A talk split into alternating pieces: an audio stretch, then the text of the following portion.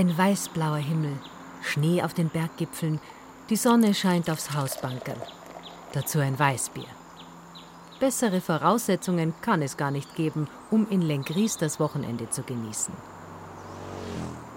Alle sind sie heute wieder unterwegs, hinein in die Berg, in die Natur.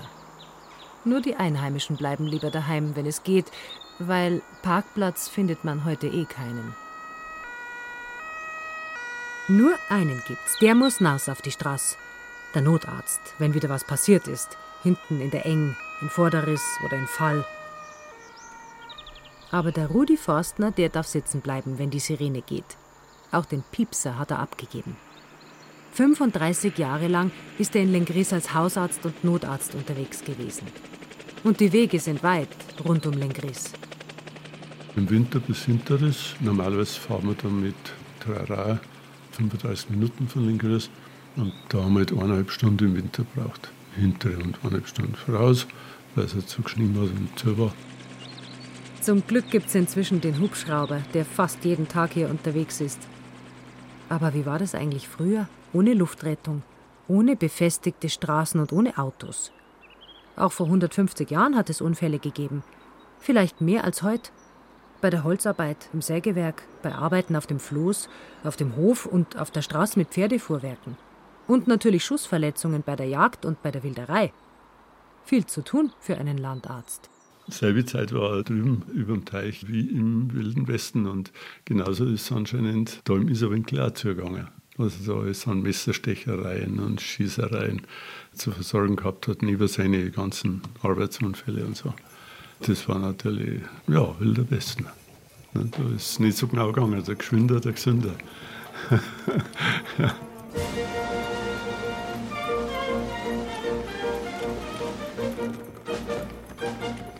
Mehr als einmal bedingte es die Masse des Schnees und schlechte Wegverhältnisse, dass ich zu einem einzigen Besuche in Hinterriss gewöhnlich handelt es sich um einen Unglücksfall eines armen Arbeiters oder sonst um eine schwere Krankheit, nahezu 24 Stunden brauchte, Tag und Nacht auf dem Schlitten saß, während der Gaul seine sämtlichen Eisen abstreifte.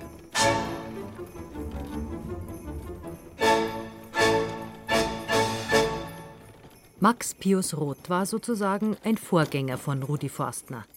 Er praktizierte, ohne Blaulicht und Martinshorn, Ende des 19. Jahrhunderts in Lengries. Einmal musste nachts von Vorderes ab der Knecht des Forstmeisters mit Laterne, Axt, Säge und Schaufel vorangehen, um Bäume, die der Wind gebrochen hatte, abzusägen und die Schneewächten aus dem Wege zu räumen.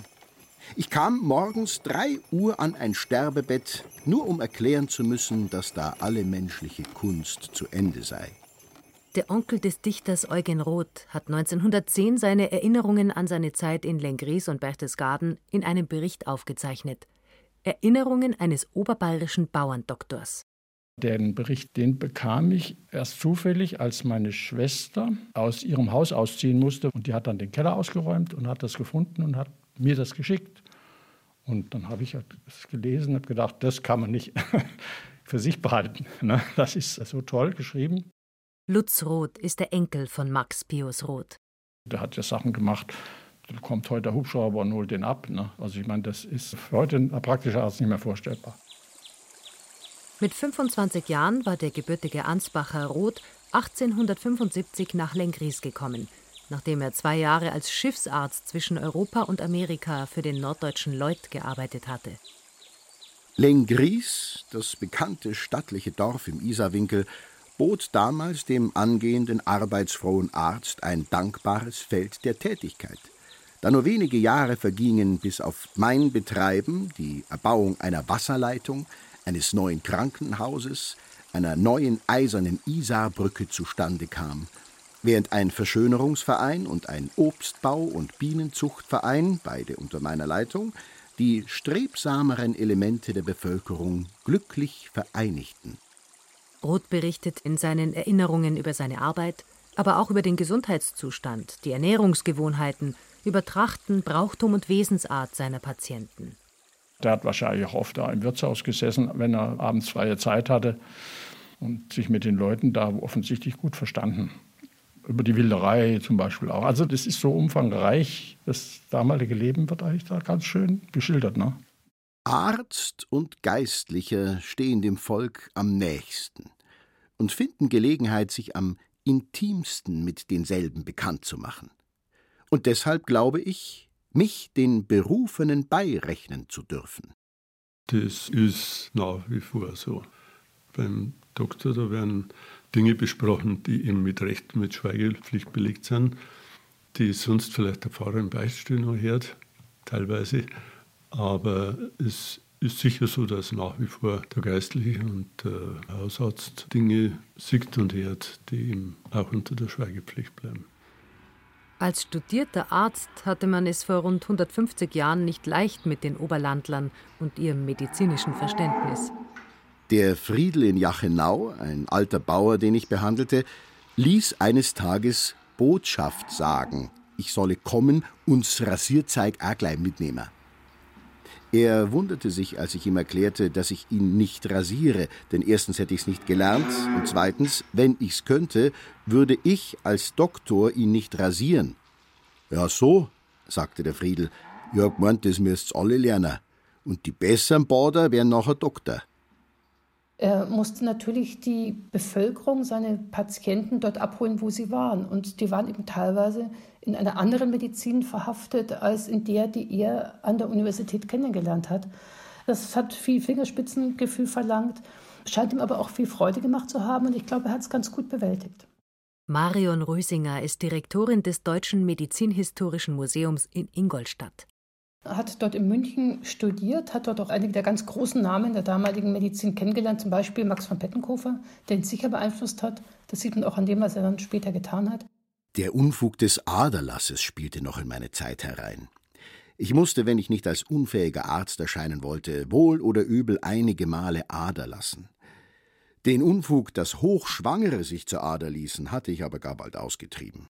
Der Aderlass ist aus der Sicht der wissenschaftlichen Ärzte, zu denen er ja gehört, schon längst ein alter Hut. Ich kann mir richtig vorstellen, wie ihm das gegen den Strich ging von den Patientinnen und Patienten, von seinen Kunden, wenn ich mal so sagen darf, dann um etwas gebeten zu werden, das eigentlich zu seinem wissenschaftlichen Konzept, zu seinem Selbstverständnis als moderner naturwissenschaftlicher Arzt überhaupt nicht mehr gepasst hat. Auch Hausmittel wie Urmantel, Mankeischmalz, Regenwurmöl oder Fuchsleber waren beliebt. Das ist klassische Materia Medica der frühen Neuzeit. Und wir neigen dann gern dazu, das mit so einem gewissen Lächeln zu registrieren, aber auch da müssen wir ein bisschen vorsichtig sein. Es wird gute Gründe gehabt haben, dass sich das Regenwurmöl in den Apotheken so lange gehalten hat. Es hat auf jeden Fall eine gewisse Überzeugungskraft gehabt damals für die Menschen. Tue Regenwürme zusammen in einen Topf und schlage es in einen Laib Brot. Schieb es in einen Backofen, so lang bis das Brot backe. Danach tue es in ein Glas und distilliere es an der Sonne. Regenwurmöl war für ziemlich alles gut. Es half gegen Halsschmerzen, Ohrenschmerzen, Zahnschmerzen, Magenschmerzen und äh, viele andere Schmerzen. Vielleicht war man aber nach der Einnahme einfach von den Schmerzen abgelenkt. Unter einem Einnehmerz verstand der Bauer ein Abführmittel und um den Ruhm eines Doktors wäre es ein für allemal geschehen gewesen, wenn er nicht ein ordentliches Abführmittel den kräftigen Söhnen der Alpen verordnet hätte, das eine untersche und übersche Wirkung haben musste. Im Gegensatz zum Einnehmert bezeichnete der Bauer alle sonstigen Pflanzensude und Extrakte als Medizin. Ganz allgemein kann man sagen, dass sich im 19. Jahrhundert die Universitätsmedizin sehr stark gewandelt hat, hin zur naturwissenschaftlich arbeitenden Medizin, in der Bevölkerung hat es noch mal viel länger gedauert, bis sich sowas durchgesetzt hat. Und deswegen gibt es hier eher noch Vorstellungen, die auf der alten Medizin basieren, auf der Vier-Säfte-Lehre, auf der Moralpathologie, Vorstellungen von stockenden Säften, von verdorbenen Säften, von Unreinheiten im Blut, von Blutreinigung, daher eben auch die Neigung zum Aderlass. Im Isartal machte Roth viele Hausbesuche und brauchte eine entsprechende Ausrüstung. Wenn man davon ausgeht, dass er in den 70er Jahren in München studiert hat, dann hat er auf jeden Fall das Stethoskop gekannt, dazugehörig noch Plesimeter und Perkussionshammer, die hat er sicher mit sich geführt, das passt in ein kleines Etui rein. Diese Ausstattung war noch längst nicht alles. Einer der wichtigsten Gegenstände der ärztlichen Ausrüstung waren die Nagelschuhe. Er brauchte wirklich robustes Schuhwerk, einen Bergstock, einen Rucksack vermutlich. Er schrieb ja, dass er sich erst nach ein paar Jahren dann ein Fuhrwerk geleistet hat. Danach brauchte er dann auch noch Stall, Pferd und Wagen. Zu dieser Ausrüstung, da gehört das, was man heute so Auto-Equipment nennt, auf jeden Fall mit dazu. Manchmal musste es auch schnell gehen. Anders als bei Rudi Forstner, ohne Piepser, ohne Telefon und nur zu Fuß oder mit zwei PS. Zum Beispiel an dem Tag, an dem in Fall zwei Holzarbeiter mit dem Messer aufeinander losgegangen waren. Heute wären das mit Blaulicht gute zehn Minuten Fahrt für den Notarzt. Doch die Nachricht musste vom Ort des Geschehens ja erst einmal nach Lengries an den Arzt übermittelt werden. Eines Tages saßen wir in Gesellschaft auf der Post, als die Meldung eintraf, in Fall hätten zwei Männer sich schwere Stichverletzungen beigebracht. Der bereitgestellte Zweispänner nahm mich und den Geistlichen auf. Einer der beiden Männer war bereits seinen Verletzungen erlegen, als der Arzt zwei Stunden nach der Alarmierung ankam. Im Wirtshaus lagen, so im Massenquartier der Flößer, ein Leichnam und neben ihm ein Schwerverletzter. Als ich nun an die genauere Untersuchung ging, es assistierte mir ein zufällig anwesender Stallmeister, fand ich eine penetrierte Bauchwunde, aus welcher der größere Teil der dünneren Därme gequollen war. Die Gedärme waren an wenigstens zwölf Stellen zerschnitten und mit dem Darminhalte waren auch zwei lange Spulwürmer ausgetreten, welche träge auf dem Darmkonvolut sich hin und her wälzten. Ein für den Augenblick schauerlicher Anblick. Von der Sepsis, Antisepsis, sowas kann nicht gut gehen das ist heutzutage noch ein Riesenproblem, wenn der ganze Darminhalt da im Bauchraum verteilt ist, dass das ohne massive Entzündung abgeht. Ich reinigte und desinfizierte so gut es ging, vernähte sorgfältig alle Därme, wusch und reinigte wieder, chloroformierte sodann und brachte die Gedärme in die Bauchhöhle zurück, welche ich mit festen Nähten unter Einlage eines Drainagerohrs schloss. Für den Augenblick befand sich der Verletzte nach der zweistündigen Operation ganz leidlich. Dass er dann in zweistündiger Operation die Därme vernäht hat, also wenn man heutzutage im Krankenhaus mit allem, was man an Hilfsmitteln hat, zwölf Darmdurchtrennungen vernähen muss, also ich möchte nicht wissen, wie er das gemacht hat. Wildwest im Oberland. Trotz all seiner ärztlichen Kunst und seines Einsatzes gelang es Max Pius Roth nicht, diesen Mann zu retten. Er erlag zwei Tage später seinen Verletzungen. Doch oft konnte der Arzt auch helfen. Eines Tages wurde ich zum Glasenbauer in Schlegeldorf gerufen. Der Bauer war unter die Räder geraten, und diese hatten ihm einen großen Triangel vom Kopfe geschält. Ich reinigte alles sorgfältig vom Staub, Schmutz, Kopfhaaren und sonst eingedrungenen Verunreinigungen und suchte den Skalp wieder auf den richtigen Platz zu etablieren. Ich nähte und nähte, aber ein gutes Stück fehlt. Ja, wie ist denn das? Das geht mir nicht recht aufeinander. Weißt, Doktor, der Zipfel ist mir übers Auge gehängt und hat Blut, so dass ich nichts mehr gesehen hab. Bayern, geh her, hab ich gesagt, nimmt Schar und schneid's weg. Das sind starke Bilder, die er hier auch sehr, sehr plastisch geschildert hat. Und die waren für ihn natürlich auch stark und ungewöhnlich. Das war nicht der Alltag dort vor Ort. Da merkt man dann schon den Unterschied zwischen dem vielleicht doch etwas empfindlicheren, verweichlichteren Städter und der Bevölkerung vor Ort, die er ja als besonders robust und hart im Nehmen darstellt. Aus diesem Geschichtchen geht hervor, wie hart die Isar-Winkler gegen sich selbst waren – wie sie die heftigsten Schmerzen mit größtem Gleichmut ertragen, gerade so wie der Friese, der Holsteiner, der Norweger.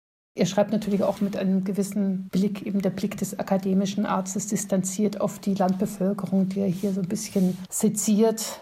Wobei Roth heute wahrscheinlich immer noch solche Menschen im Isarwinkel treffen würde, meint Rudi Forstner, der jahrelang als Hausarzt hier praktiziert hat. Das Wildeste, was selber zu Fuß in Praxis kam, es war ein offener Schädelbruch. Und das andere war einer, der ist vom Skifahren, hat es geschmissen, dann ist er noch den letzten Hang irgendwie runtergerutscht, ist ins Auto reingekrochen, ist zur Praxis hergefahren naja, mit zwei Skistecker aufgerochen und geschwitzt und blass gewesen und habe gesagt, Gott, was fällt denn dir? Und hat einen doppelseitigen Beckenringbruch gehabt. Also, dass der geschwitzt hat und schockig war, das ist wirklich das zum Thema Ohren. Es gibt schon noch. Roth brachte sich in die Lengrieser Ortsentwicklung ein. Er stieß den Bau eines Krankenhauses an und kümmerte sich um die Wasserversorgung. Denn er hatte als Student in München bei Max von Pettenkofer den Zusammenhang zwischen sauberem Wasser und Gesundheit kennengelernt. Nachdem er als Landarzt nach Lenkries kam, war er sehr viel mehr als nur ein Arzt, sondern er war auch jemand, der versucht hat, diese neuen Erkenntnisse sofort umzusetzen. Er hat sich in Lenkries um den Bau einer Wasserleitung gekümmert. Wenn man das so liest, wundert man sich vielleicht und denkt, ja, was hat der Arzt denn mit der Wasserleitung zu tun? Aber genau das ist angewandte Hygiene, der Bau von Wasserleitungen. Auch für die Kultur konnte der Landarzt zuständig sein, wenn er wollte. Wir hatten in Lengries ein Orchester gegründet unter meiner Leitung, das uns und den Besuchern unserer Konzerte manche genussreiche Stunde der Unterhaltung verschaffte. Eines Tages aber sahen wir uns in die Notwendigkeit versetzt, die Proben einzustellen, da unser bester Trompeter wegen Wilderei eine dreimonatige Strafe absitzen musste. Er war als Arzt ja nicht nur der Mediziner vor Ort, er war einer der Intellektuellen vor Ort. Die klassische Trias ist ja immer der Pfarrer, der Dorfschullehrer und der Dorfarzt. Das sind die Akademiker.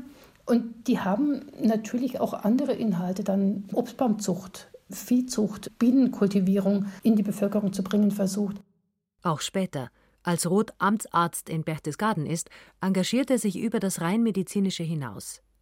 All dies fließt, zusammen mit Geschichte, Natur- und Landeskunde, in seine Erinnerungen ein. Es ist so eine Kombination aus zwei Textgattungen. Eben einmal die Erinnerungen, Memoiren eines Arztes und zum anderen das, was man in der Medizin als medizinische Topographie kennt. Medizinische Topographie bedeutet ja, dass ich einen Ort, einen griechisch Topos, beschreibe, hinsichtlich der geografischen Gegebenheiten, hinsichtlich der Bevölkerung, ihrer Lebensführung, ihrer Lebensgewohnheiten, ihrer Ernährung, ihrer Bräuche, aber eben immer mit diesem Blick auf die Medizin. Schon in der Antike hatte man erkannt, dass Gesundheit und Krankheit vom Klima beeinflusst werden, und man beschrieb gesunde und krankmachende Wohnorte. Aus diesem Wissen um die Bedeutung der Ortslage für die Gesundheit ist dieses Element der medizinischen Topographie entstanden. Die ersten im 16. Jahrhundert, im 18. Jahrhundert vermehrt, Anfang des 19. Jahrhunderts von einzelnen Ärzten geschrieben. Peter Fassel war viele Jahre Bezirksheimatpfleger von Schwaben. Er hat sich intensiv mit Berichten bayerischer Ärzte beschäftigt, denn wenige Jahre vor Roths Amtsantritt in Lengries gab es in Bayern eine Besonderheit. König Maximilian II. forderte Physikatsberichte an, also Berichte der Physikats- oder Amtsärzte aus allen Landkreisen des Reiches.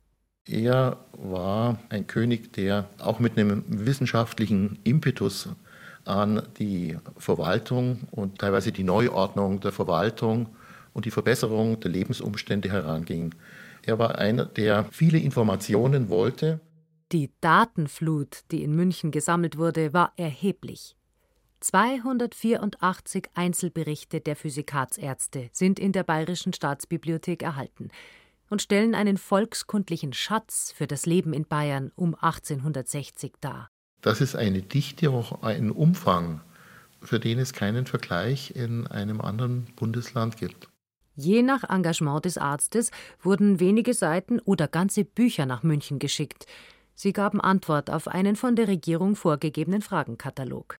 Zunächst einmal teilen sich diese Physikatsberichte in zwei Teile, einmal in einem naturkundlichen Teil und einmal in einem eher volkskundlich-ethnografischen Teil. Die Ärzte vor Ort sollten berichten über Lage, Klima, Aussaat und Erntezeiten, Bodenbeschaffenheit und Heilpflanzen, aber auch über die physische und intellektuelle Konstitution der Menschen, über Wohnverhältnisse und Hygiene, Kleidung, Ernährung, Fruchtbarkeit und Eheleben. Besonders wertvoll ist für Historiker heute der naturkundliche Teil, unterhaltsamer dagegen der ethnografische. Man hat anfangs diesen naturkundlichen Teil unterschätzt. Man hat sich auf diese volkskundlichen Beschreibungen, die ja zum Teil sehr drastisch sind, wenn sie einzelne Situationen oder Verhaltensweisen schildern, gestürzt. Das war so ein Herausholen von Zitaten. Dr. Johann Heinrich Beck Bericht über Rockenburg. In intelligenter Beziehung sind die Schwaben gleich den Yankees und den Schotten ein durchtriebener und spekulativer Menschenschlag, dessen Dichten und Trachten auf schnelle Bereicherung gerichtet ist. Der Landmann ist unermüdlich arbeitsam, häuslich, geizig, im Umgang höflich und wenn es sein Vorteil erfordert, sogar kriecherisch. Ganz ähnlich steht es in den Berichten anderer Ärzte. Während die Schwaben arbeitsam sind, sparsam und reinlich, sind die Franken redselig, nicht besonders sauber, dafür allen anderen Bayern intellektuell überlegen. Die Oberbayern hingegen sind rückständig, langsam, raufen und saufen und stehen Neuerungen ablehnend gegenüber. Da kommen die schönsten Zitate heraus. Und da gibt es Kontinuitätslinien, die sind also wirklich ungeheuer. Merkel hat von der schwäbischen Hausfrau gesprochen, das ist diejenige, die nicht mehr ausgibt, als sie hat. Und diese Sparsamkeit der Schwaben, die begegnet in den Physikatsberichten in gleicher Art und Weise. Aber die ist bereits im 16. Jahrhundert in einzelnen volkskundlichen Beschreibungen vorhanden. So interessant und kurios solche Arztberichte zu lesen sind, so umsichtig muss man sie als historische Quellen sehen denn sie wurden von Ärzten geschrieben, die ihre Patienten mit akademischem Blick sezierten und dennoch nicht von manch althergebrachtem Vorurteil lassen konnten. Und der Rückgriff auf Stereotype bei der Beschreibung der Menschen dient dazu, die komplexe Welt zu vereinfachen, beschreibbar zu machen. Und manchmal steckt ja auch ein bisschen Wahrheit drin. Wenn ich so ein Stereotyp weiterführe, dann gibt es so etwas wie eine self-fulfilling prophecy. Also wenn die Schwaben so sind, dann bin ich das halt auch in diesem Bereich. Interessant ist, wie hartnäckig und wie langlebig solche Elemente sind. Auch die Erinnerungen eines oberbayerischen Bauerndoktors, die der königliche Bezirksarzt AD, Medizinalrat Dr. Max Pius Roth kurz vor seinem Tod aufgeschrieben hat, erinnern nicht nur in ihrer Form und ihrem Inhalt immer wieder an die Physikatsberichte aus den 1860er Jahren. Nicht nur bei der Charakterisierung der Lengrieser, der Jachenauer oder später der Berchtesgadener nutzt auch Roth solche Stereotype. Dass manche davon aber durchaus stimmen, das lässt sich sogar belegen. Etwa, dass die Oberbayern gern tiefer ins Glas schauen. Der Bierkonsum in Schwaben ist erheblich geringer als in Oberbayern. Und in den schwäbischen Brauereiberechnungen oder bei Bier hat es ja auch immer Steuer gegeben. Und da lässt sich feststellen, dass man erheblich viel weniger getrunken hat.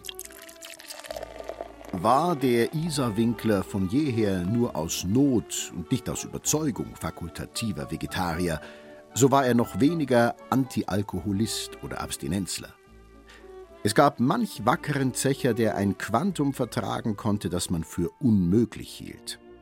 Eine Anzahl alt gewordener Schnapstrinker konsumierte Tag für Tag ihren Liter Brandwein. Einen schwindsüchtigen Bauern frug ich auf dem Totenbette, welches Quantum Bier das größte gewesen sei, welches er auf einen Satz getrunken. 32 Mass lautete die heisere Antwort.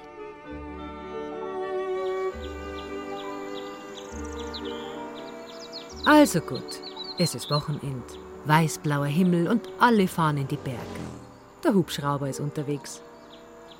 Da darf ich doch auf meinem Hausbankerl auch einmal ein Weißbier trinken. Ohne Klischee, Stereotyp oder weiß Gott was. Und vor allem, ohne dass gleich der Doktor kommt.